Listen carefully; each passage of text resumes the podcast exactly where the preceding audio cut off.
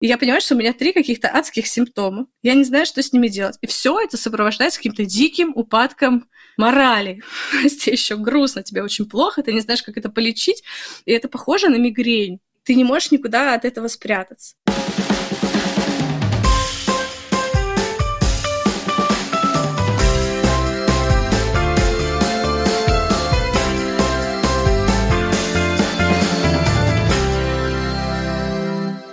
Слушай, давай скажем на чистоту, что это экстренный выпуск, который я попросила записать. Экстренность э, переносилась на несколько дней. Еще несколько дней назад я думала, что я начну наш подкаст так. Здравствуйте. В прошлом выпуске с вами был жизнерадостный человек. Сейчас с вами в эфире тряпка.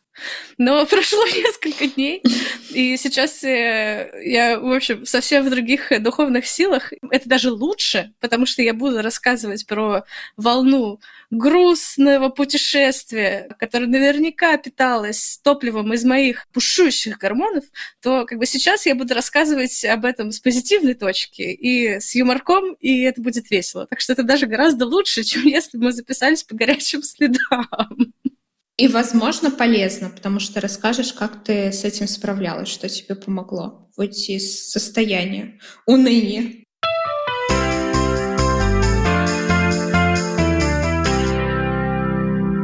Меня зовут Даша.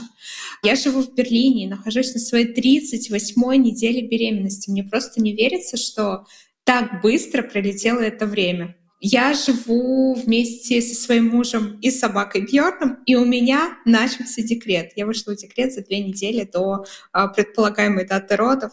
Продолжаю немножко работать, но чувствую какую-то свободу, легкость от того, что мне теперь не нужно э, сидеть рабочие часы, я могу работать чуть-чуть, когда захочу. Такая свободная женщина. Подожди, он сегодня начался? Ну, он начался вчера, вот, но да, сегодня мой второй день. Даша, это видно, я вижу, мы подключились, у нас как бы есть видео друг для друга, мы видим друг дружки на мордашке, и у тебя довольная, хорошая мордашка. Даша, это видно. Я знаю, что видно, когда человек не работает, ему есть что покушать, это сразу всегда видно.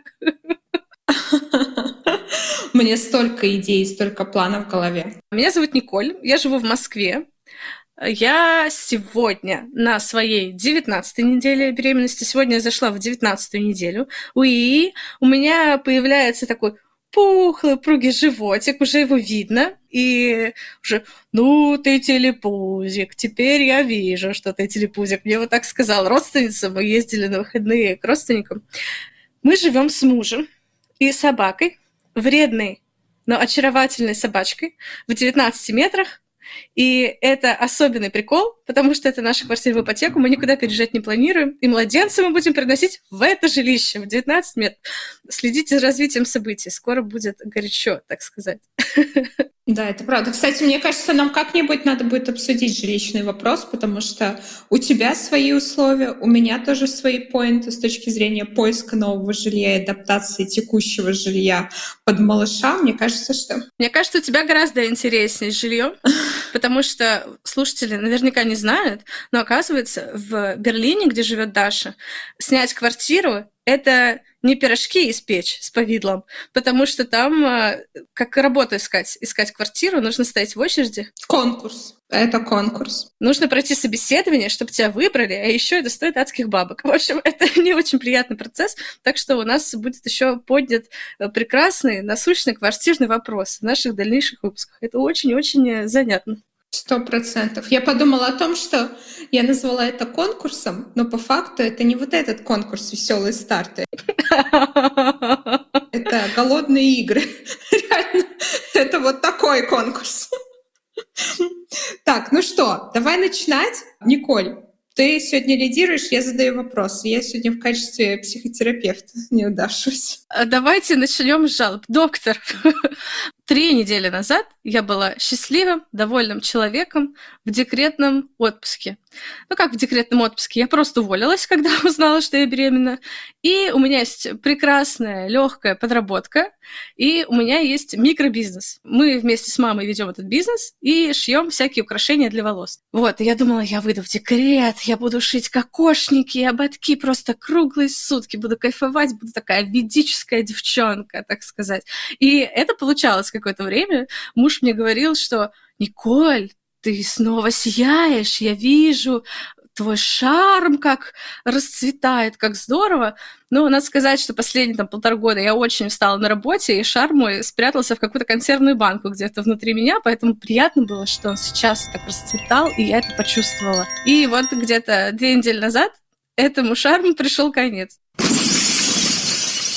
Я поднабрала задачек, и мы прошли конкурс вместе с нашим брендом вот этих украшений для волос. Мы прошли такое мероприятие, где должны были быть э, организованы маркеты в крупнейших торговых центрах Москвы. От крупнейшей торговой центра это трафик, это классно, это дорого, это можно заработать денег, сделать продажи. Это еще на майские праздники, все отдыхают, гуляют. Э, в общем, выяснилось, что в эти торговые центры мы не попали. Этот еще конкурс очень по-дурацки шел, то есть они постоянно переносили дедлайн, и ты ожидаешь, меня как молодой вот бренд, где мы все делали сами, мы очень старались, сложили души, все так на уровне, красиво, не кустарно, классно, вот меня выберут или нет. Потом они отвечают, мы вас поздравляем, вам одобрено альтернативное участие. И я думаю, что это за дичь? Потому что они не пишут, что это такое. Мы вернемся к вам через пять дней с уточнениями, что же это значит. И я думаю, ну спасибо, друзья, вы сказали, что я альтернативно одаренная, и меня с этим поздравили. Ну, Ладно, хрен с вами. В общем, я жду. Выясняется, что можно торговать в палатках. В Москве очень много на праздник стоит таких красивых палаток, украшать их цветами. Вот это вот весь э, Собянинский прекрасный престижный фарс. Вот. И можно там поучаствовать. Ну ладно, тоже хорошо, трафик отличный. Вот, палатки на Тверском бульваре. Потом я думаю, что за дичь? У меня украшения как бы, ну, довольно дорого стоят. То есть ценовой сегмент выше среднего, средний выше среднего. Думаю, и что я буду торговать в палатках? Рядом будут какие-нибудь пирожки. Люди будут приходить жирными руками, трогать мои шелка, мою парчу, мой бархат. Я уже начала сливаться. Думаю, это бред какой-то. Еще поставят меня рядом с какими-нибудь кустарями. Но тут включились мои продюсерские способности, я начала приставать к людям. Я нашла какой-то любительский репортажик прошлогодний и вижу людей, которые там торговали, какие-то бренды. Я им пишу. Говорю, здрасте, вот вы участвовали в этом мероприятии, скажите вообще, классно, продажи были, как вам? Все в один голос говорят. Вы что, это супер, это вообще такой прекрасный опыт, так было классно, очень рекомендую. Все в один голос говорят, что это полный балдеж. И это маркет не на один день, это на три дня. То есть нужно было бы в начале майских праздников три дня сидеть беременной женщине в палатке, ходить писать в общественный туалет, кушать бы мне приносили друзья и родственники, и вот я понимаю, что в этих мыслях я же начала делать, шить новую модель, им какие-то придумали, было все классно. Я понимаю, что мне начинает болеть голова. И как бы возвращаясь домой, сплю, понимаю, что голова болит сильнее и сильнее. Подкатывает насморк. Думаю, что за дичь? Я не болею, я хорошо себя чувствую. Вообще у меня вот успех идет. Вот сейчас у меня как бы будет долгожданная вот эта штука, буду торговать в палатке в центре Москвы. Ну, прекрасно. Как молодой дизайнер. На утро я просыпаюсь все еще с головной болью. Как вы знаете, беременным э, очень ограниченное количество таблеток можно принимать, особенно от головной боли. Никакой пенталгенчик и норофенчик уже не канает. Можно принимать парацетамол. Я выпила таблетку парацетамола с утра, потому что уже, ну, как бы много часов головная боль. С вчерашнего вечера, через ночь и утром. И эта прекрасная таблетка процетамола через три минуты из меня выходит вместе с рвотой. Замечательно. Добавился третий симптом – это тошнота. Причем тошнота не как при токсикозе. Я знаю, что при токсикозе она бывает очень разная, но у меня бывала такая легкая. То есть ты просто очистился от лишнего и такой бегаешь, прыгаешь дальше. Ля-ля-ля-ля-ля. А тут как будто ты отравился. Но как бы я вижу, что это не отравление. И я понимаю, что у меня три каких-то адских симптома. Я не знаю, что с ними делать. И все это сопровождается каким-то диким упадком морали. Тебе еще грустно, тебе очень плохо, ты не знаешь, как это полечить, и это похоже на мигрень. Ты не можешь никуда от этого спрятаться. Я думаю, что со мной происходит? Вот, и так прошло несколько часов, пока вот эти приступы рвоты не возобновились. И я поняла, что каждый новый приступ рвоты происходит со мной. Вот видите? Вот мои 19 метров, которые с ремонтом. Простите, друзья, это не избежать. Ну, хотя бы сегодня дрель, а не почасовая аренда этажом выше. Это, знаете, прогресс, я считаю. Хотя, я не знаю, может, почасовая аренда была веселее. Так вот, я понимаю, что эти приступы рвоты активируются, когда я смотрю в смартфон на гигантское количество уведомлений по работе, по подкасту, по маркету, а еще вот доктор, а еще продаж нет на Wildberries. Вот это вот все. А мне очень плохо. Три симптома. Мигрень, насморк и рвота. То есть и я поняла, что как-то это связано. И что, наверное, мне нужно сократить количество задачек, плюнуть на этот маркет, никуда не ходить. Позвонила Даша, сказала, Дашенька, давай, пожалуйста, будем записываться и будем решать хозяйственных вопросов. А у нас много хозяйственных вопросов, потому что когда записываешь подкаст, нужно решать кучу разных вопросов организационных и так далее. В общем, хлопотное, но очень приятное дело. Потом по работе тоже можно немножко слиться. Я там поныла, что, о, ребята, я так плохо себя чувствую, простите, пару дней возьму перерыв.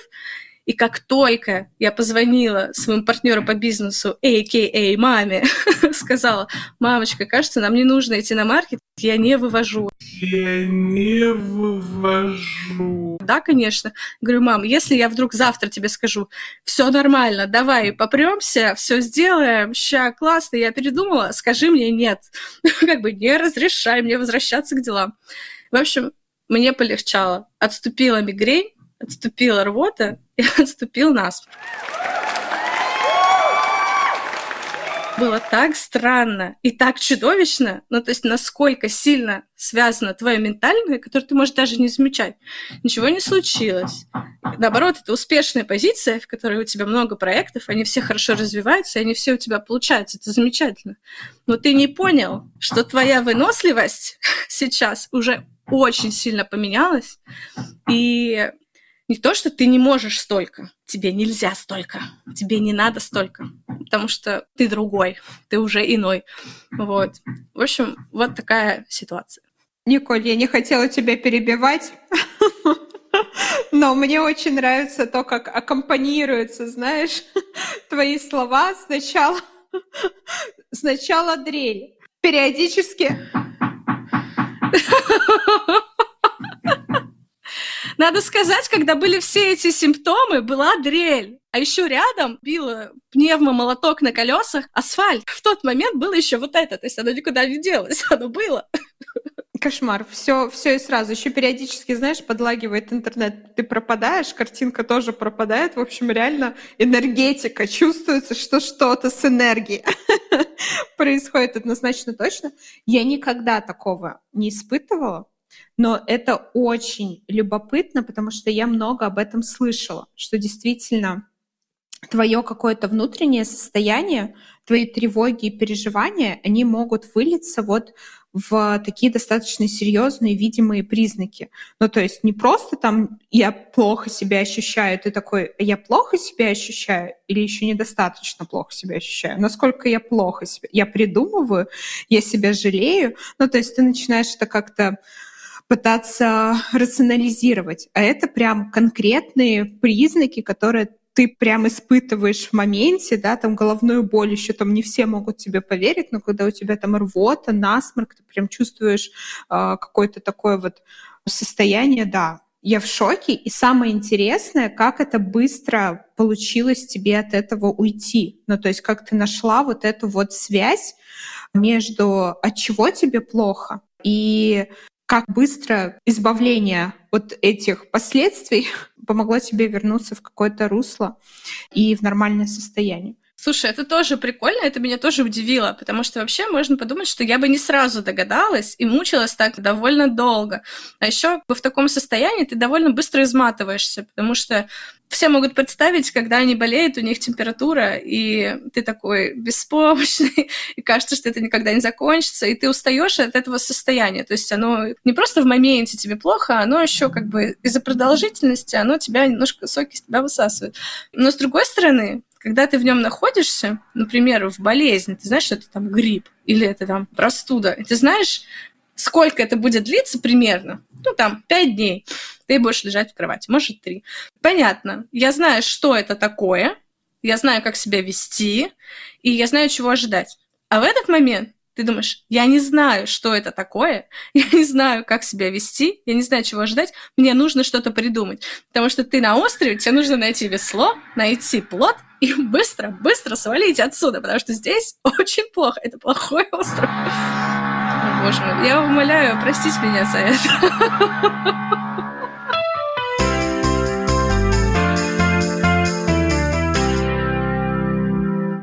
Так, Даш, тебе есть что добавить? У меня есть следующая остановка в этом путешествии грусти. А, скажи, пожалуйста, общалась ли ты с врачом на эту тему? Рассказывала ли о своих переживаниях и что с тобой было? Нет, потому что у меня не было приема в эти моменты. И я хожу в женскую консультацию, я знаю, что у многих есть телефон своего доктора, и если что-то очень сильно ну, тревожит, то можно ему написать или позвонить. Но у нас так не принято. С другой стороны, я не спрашивала, мне стыдно. ну что, у доктора есть рабочие часы, очень странно его донимать. Если бы у меня было какое-то сложное хроническое состояние, да, он как бы рискованное, то, наверное, нужно было... Мне может быть, предложили какой-то особый контроль, и дали телефон и так далее. Звоните в любое время, если будет тот и тот. Но, в общем, у меня не было никакой консультации, но вот тогда и не казалось, что она нужна. Но на следующем этапе путешествия грусти она оказалась очень-очень нужна.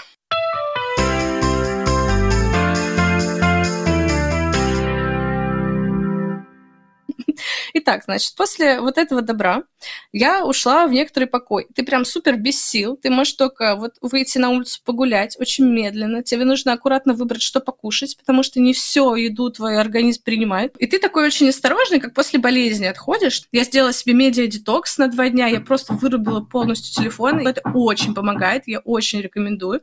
Как бы если у вас много хлопот, и как бы вы чувствуете, что ну, вы просто не вывозите ментально, то медиа-детокс настоящий, тупой медиа-детокс очень-очень помогает. Я начала раскладывать пассиансы. Я вспомнила, что мы с бабушкой раскладывали пассиансы, такие маленькие-маленькие карточки. И раскладываешь косынку, паучка, и это не онлайн, в браузере, потому что онлайн в браузере все равно немножко тебя нервирует, потому что можно отменить ход, там нужно торопиться, там есть статистика, как ты играешь, нужно начать заново, заново. Ну, в общем, это не то.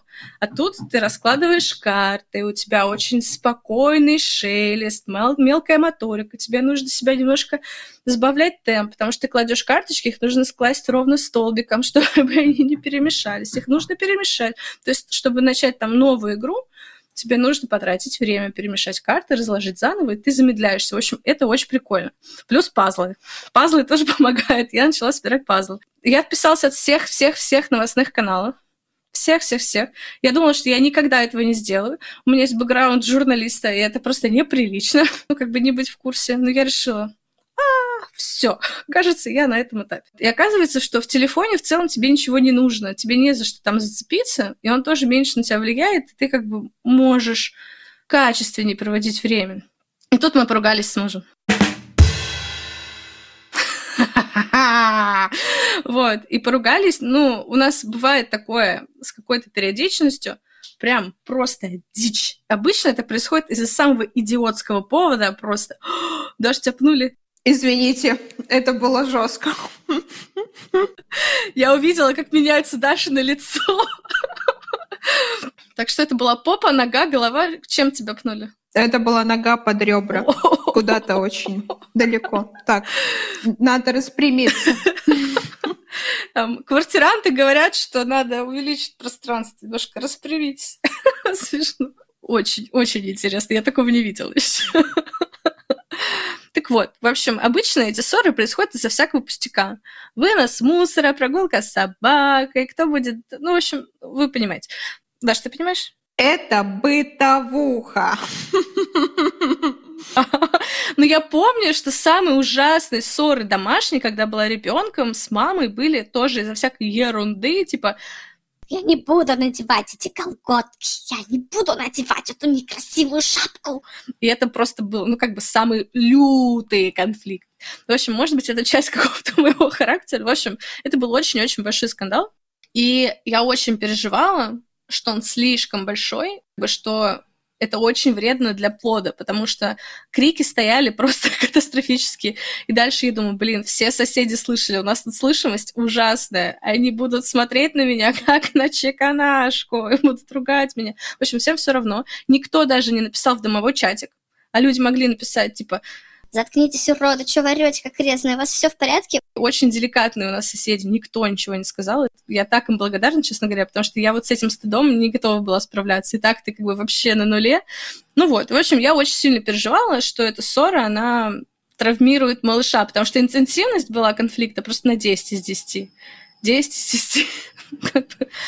Решила, что надо пойти сделать УЗИ, просто чтобы понять, там бьется сердце или не бьется. Вот настолько крейзи. Потому что еще там во всяких э, э, подкастах, информационных статьях про беременность написано, что выкидыш может случиться с любой женщиной в любой момент. И как бы это во мне сидит, что я не знаю, еще когда на том этапе, когда малыш не пинается, ты вообще ничего не знаешь. Когда ты уже чувствуешь шевеление, ты можешь контролировать, как бы все шевелится, все чики-пуки, шевелится так, сяк. Я еще до этого момента не дошла, ты просто ничего не знаешь, что там происходит. И надо как-то послушать. Но вообще в целом мне не нужно УЗИ, мне просто нужно, чтобы послушали, там такой датчик ставится через пузико простой, и слушать сердцебиение. Но такой услуги нету, и нужно покупать, идти э, УЗИ. УЗИ стоит э, на этом этапе, там, сколько было, 17-18 недель, 4 тысячи. 4-5. Нужно записаться. Я нашла клинику рядом с домом, и там клиника такой прям репродуктологии, очень симпатичная. Я зашла, здравствуйте, у вас есть окошки, я не смогла дозвониться, они меня записали.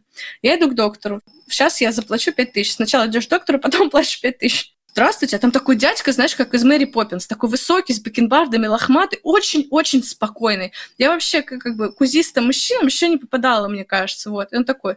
Ну, чего там? Я говорю, вот знаете, я вчера очень перенервничала, я бы хотела посмотреть, как дела у малыша. Какой у вас срок? 17 недель. Он такой, ну знаете, 17 недель самый-самый дурацкий срок, чтобы смотреть УЗИ.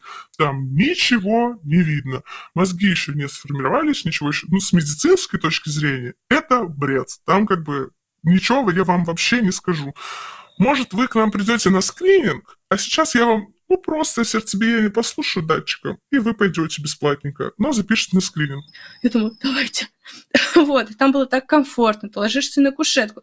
И там никак, вот во всяких консультациях, где я была, и в платных, и бесплатных, там э, экранчик, где показан плод, его не видно. Он от роженицы, от роженицы, это еще не роженица, в общем, от клиентки, от пациентки, он отвернут. А тут у них ложишься на кушетку, перед тобой плазма, и на плазму все транслируется. И я вижу что там все хорошо. Он мне показывает... Видите, сердечко бьется. Вот, тук-тук-тук-тук. Я смотрю, там прям движение. Вот, и тут как бы можно было выдохнуть, и этот вот пик конфликта, что ты как бы посрался, тебе плохо, и ты еще переживаешь за то, что ты что-то сделал как бы с проектом, за который ты отвечаешь просто всем своим нутром, и это просто твоя святая обязанность сделать так, чтобы мужу было хорошо, что ты там накосячил, просто из-за какой-то фигни бытовой. Это помогло американскую горку доехать, узнать, что все хорошо, сделать выводы, что дальше ты так делать не будешь. Как-то из этого стресса выйти. Ну, в общем, вот такая была неделя грусти. После этого еще три дня грусти. Три дня грусти. И думаю, что происходит? Потом я вспоминаю, что когда однажды в жизни я пробовала противозачаточные таблетки, по-моему, это происходит в 20% случаев, я читала статистику, ты начинаешь рыдать постоянно, у тебя очень сильно меняется настроение, ты постоянно рыдаешь. Просто идешь по улице, ешь булку, ешь мороженое и рыдаешь. Я сначала думала, что это просто так, потом как бы поняла, что это связано, вот, и, в общем, гормональные таблетки на это влияют. И кажется, гормональная беременность тоже на это повлияла. Я спрашиваю мужа, Влад, помнишь, у меня были таблетки, и я рыдала. То, что сейчас со мной происходит, похоже на это, скажи. Говорит, вообще-то очень похоже. И, в общем, ты плаваешь на кораблике грусти в этом океане гормонов. Но, поздравьте меня, это закончилось буквально вчера. Ура! Уи-уи-уи-уи-уи-уи. Какая история? Какая история? Слушай, мне кажется, что супер круто, что тебе врач предложил э, какую-то альтернативную услугу. Это так приятно.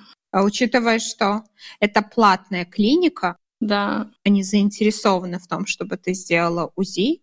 И я реально вот респектую врача, который не пошел на поводу коммерции, вот, а с какой-то человечностью отнесся к тебе. По-доброму, по-доброму. Да, и порекомендовал какую-то другую альтернативу. Это очень круто. Прям сказал. Слушайте, мне что-то жалко брать с вас пять тысяч за ничего.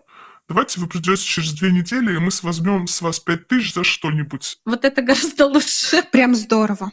Ну, ты записалась? Все?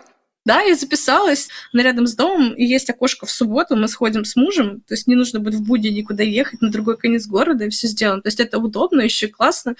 В общем, со всех сторон классно. Это уже будет второй скрининг. Ты себе это представляешь? Ты вообще... Ты понимаешь? Даш, что на втором скрининге? Какие у тебя впечатления? Я не понимаю. Это просто пушечно. Я как бы увидела на первом скрининге, что ну вот все, я все вижу. Пальцы, голова, почки, нога, все двигается, колбасится, дискотека. И мне кажется, что на всех остальных скринингах будет то же самое, тот же самый эффект. Или нет? Нет, вообще все по-другому. Первый, он такой там маленький совсем, то есть ты не видишь еще каких-то черт. Ну, то есть это просто вот маленький-маленький малыш. А на втором скрининге ты уже видишь все, ты видишь глазки, ты видишь носик, губки, ты видишь уже мимику. Mm. Это очень круто. Как вот он что-то делает, какие-то палец сосет, что-то себя там, что-то ногу сюда закинул, куда-то за голову.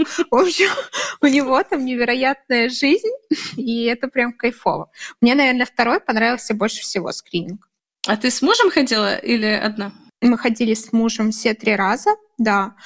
Третий не очень прикольный, потому что уже очень большой э, малыш. Ничего не видно? И там просто видно, типа, палец, нога, глаз. Ну, условно. Ну, то есть уже как бы очень э, увеличенный, ты не можешь рассмотреть какие-то черты. Ну, можешь, но просто уже не так видно. Когда я была вот на этом микро-бесплатном приеме, он переключал на 3D УЗИ. И для меня вообще это шок. Я не знала, что это существует. Я вот узнала только, когда мы с тобой стали записываться. И а, там пещера, понимаешь? Пещера, в которой лежит рыжий человек. как будто такой глиняная статуэточка, но она двигается, она такая сладенькая, маленькая. Ну вот, в общем, мордочку увидела я чуть-чуть, ну совсем чуть-чуть. А вот на втором э, скрининге тебе делали 3D УЗИ или обычно? Или когда это вообще? 3D, да. Ну, в том числе, то есть там делают такие фотки, вот, 3D-шные, и тебе отдают. Вот, это тоже очень мило. Я потом пересматривала, потому что э, здорово, что у тебя вот остается что-то на память, вот, и ты можешь это потом посмотреть, пообсуждать, на кого похож. это очень прикольно. Очень мило.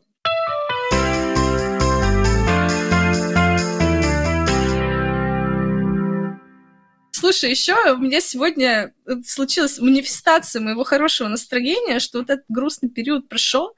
А еще, блин, в этом грустном периоде я просто знаю, что у меня чувствительная кукуха. Она очень чувствительна к гормонам, и вообще, как бы я знаю, что у меня бывают периоды, когда, типа, ты в упадке. И в периоды упадка тебе внутри кажется, что это никогда не закончится. Никогда не закончится конца. Ты забываешь, что это просто период. Ты из него выйдешь, все будет чики-пуки. А там тебе кажется, что это теперь навсегда. Тебе всегда теперь не будет нравиться солнечный свет, и тебе будет грустно. Ну, в общем, и сегодня как бы все, этот период закончился, типа, уже пару дней назад, и я ездила э, в свою женскую консультацию сдавать кровь и заодно писы. В каком-то из предыдущих выпусков я рассказывала, какой дикий там протокол по приему писов. Даша очень смеялась, что из баночки нужно перелить пис в колбочку для крови, потому что они принимают специальную колбочку. Подожди, это была не единственная акция? Нет. Теперь постоянно? А я думала, это единственная. Нет, это всегда у них так. Им понравилось. Я же у них спросила, у вас всегда так? Они говорят, у нас всегда так. И я еще не купила баночку для писов. Надо в аптеку сходить, что я не успела. Думаю, а хрен ли? Я приду сегодня, скажу, здрасте, вы, кажется, колбочки выдаете. Ну, давайте мне колбочку. И я пописала сразу в колбочку. Это манифест, это манифест.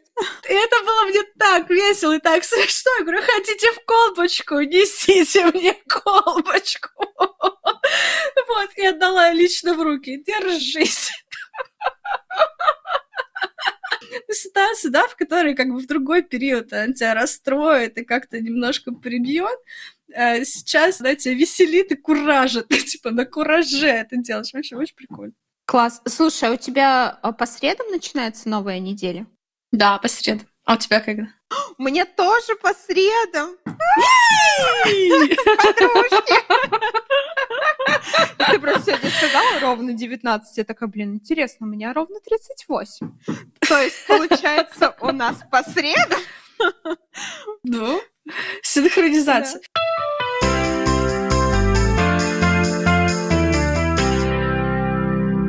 Давай расскажи свои новости, Даша. Как настроение? Какие у тебя апдейты? Слушай, настроение у меня очень хорошее. Я реально вышла в декрет, и настроение стало шикардосным. Вот. Вчера, а, вчера я первый раз осталась одна, ну не в смысле не, не первый раз одна дома, а в смысле первый раз дома, и я не работаю.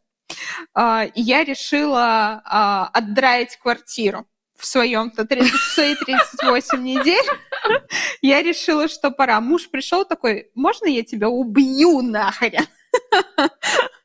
Ты чё, блин, творишь? Вот. Тебе что, инструкцию оставлять? Чего делать? Не надо, не надо. Надо отдыхать. Драть хату не надо. Ну, причем, ты понимаешь, я пошла вот прям в глубину уборки. Я решила отдрать холодильник, это называется заповедные зоны. Заповедные зоны. Заповедные зоны, да. Я решила отдраить холодильник, весь вымыть. Все-все-все шкафы перебрать. Вот все, что там можно выполисать, вымыть, э, все, короче, очистить. Ну, в общем, куку. Кукуксь. Вот, почистить стиралку, э, сушильную машину заодно. Понимаешь, то есть я реально пошла в, какое, в какие-то дебри невероятные, но да. Это называется гнездование. Поэтому у меня есть понимание причины моей болезни. Я готовлюсь максимально к приему нового жильца, так сказать. Птенчика. Жилец. Так, ты все купила для жильца? Для жильца мы купили почти все, мне кажется.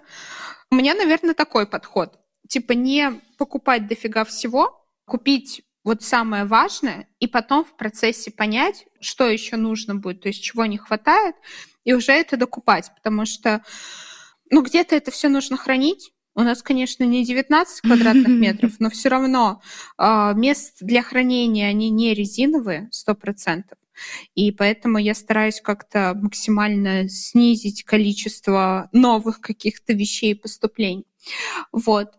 Так что да, но основные вещи, конечно, куплены. Самое важное и по уходу, и там коляски, носилки, и кроватки, все-все-все-все-все. У меня есть да. деликатный вопрос. Да.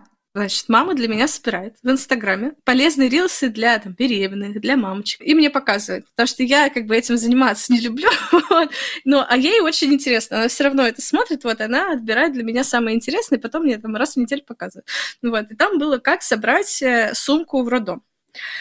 Вот, значит, и там как бы прям хорошее видео, там она собирает то, все, 50 я же ничего не помню. Но бритву, и я до сих пор думаю, зачем? И у меня большая проблема, нужно ли брить Вольво перед родами, потому что я не знаю, и мне страшно. Я вообще как бы не люблю, когда бритвы приближаются к интимным местам, это мне не нравится. На эпиляцию я ходить боюсь, потому что это резкая боль в том месте, вдруг это для малыша вредно, это я тоже делать не буду. И как бы я знаю, что к моменту я буду как с картины как бы древних художников, где все волосатые. И как бы мне не нравится перспектива, что как бы нужно бриться с гигантским животом в труднодоступном месте, в котором как бы я это и не делаю и без живота, а с животом я этого точно делать не буду. Даш, что ты знаешь об этом? Да, я тебе расскажу. Слушай, я много про это смотрела и читала. Я точно знаю, что в России есть прям, давай так назовем это условно, протокол Вот, раньше он был прям супер обязательный, а сейчас это по желанию. В чем прикол? Почему бреют перед родами? Я сейчас заплачу, да. Объясняю. Ну, ты должна знать, ну, типа, причину. То есть мне казалось, что, типа, причина эстетическая какая-то.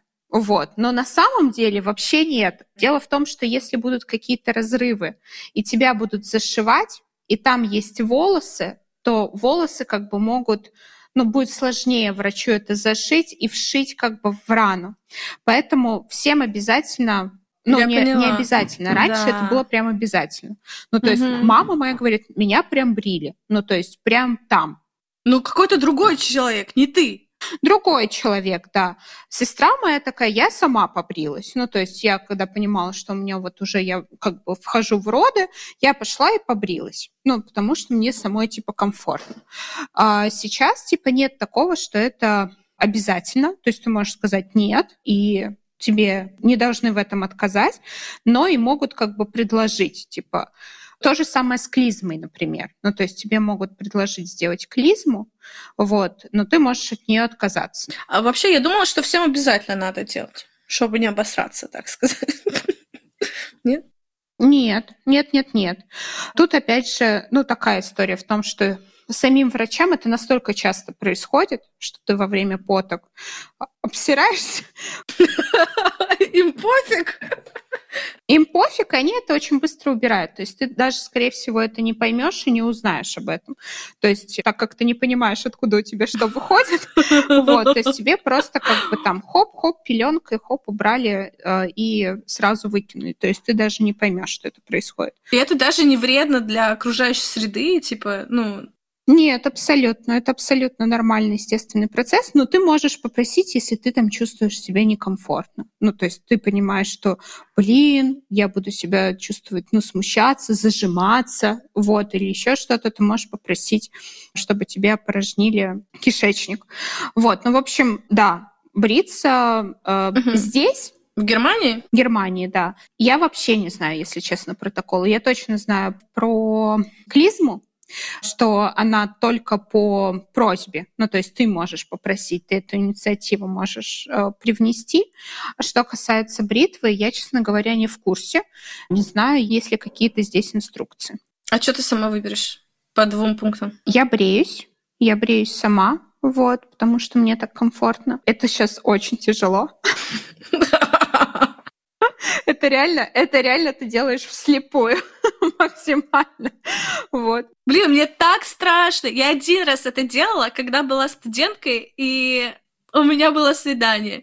Но это было такое, типа, просто хождение просто по канату, по, это, по стропе, что я решила, больше я никогда этого не делать, делать не буду. Ходила в салончики. Вот. В общем, ладно, я поняла. Возможно, есть уроки на Ютубе, как это делать, я посмотрю. Не, ну слушай, мне кажется, ты пару раз порежешься, поймешь, как ты состоишь, и, и все будет норм. Ну ладно.